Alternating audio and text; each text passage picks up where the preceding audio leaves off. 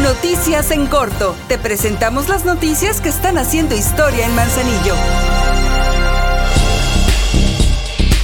Con una inversión de 9.386.910 pesos de recursos 100% municipales y para fortalecer la estrategia que está permitiendo reducir los índices de violencia en el municipio, la presidenta de Manzanillo, Grisela Martínez, hizo la entrega de ocho nuevas patrullas, seis camionetas para seguridad pública y dos vehículos para la policía vial.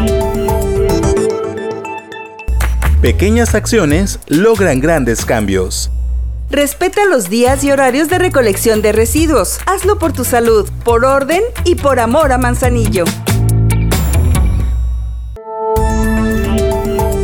Panteón Municipal María Teresa S. Escobar recibió la visita de la Comisión Nacional de Búsqueda, a quien se mostró el modelo que se sigue para dar sepultura digna a los cuerpos no identificados y con ello evitar una fosa común. De acuerdo con las instrucciones de la Presidencia Municipal del Ayuntamiento de Manzanillo, el panteón a su cargo ha cambiado la forma en la recepción de restos humanos, que están en calidad de desconocidos, pues al darles un espacio individual e identificarlos con un número de expediente, se vuelve más fácil para que sean encontrados por sus familiares. Esta fórmula podría ser replicada en otros lugares.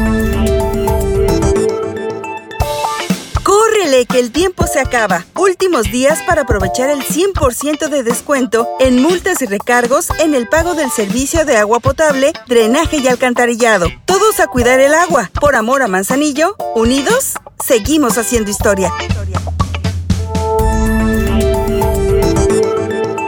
A partir de este lunes 21 de agosto de 2023, el Ayuntamiento de Manzanillo comenzará la entrega de despensas del programa de apoyo alimentario, mismo que va a beneficiar a 2.400 familias de distintos puntos del municipio. Para más información, consulta las redes sociales.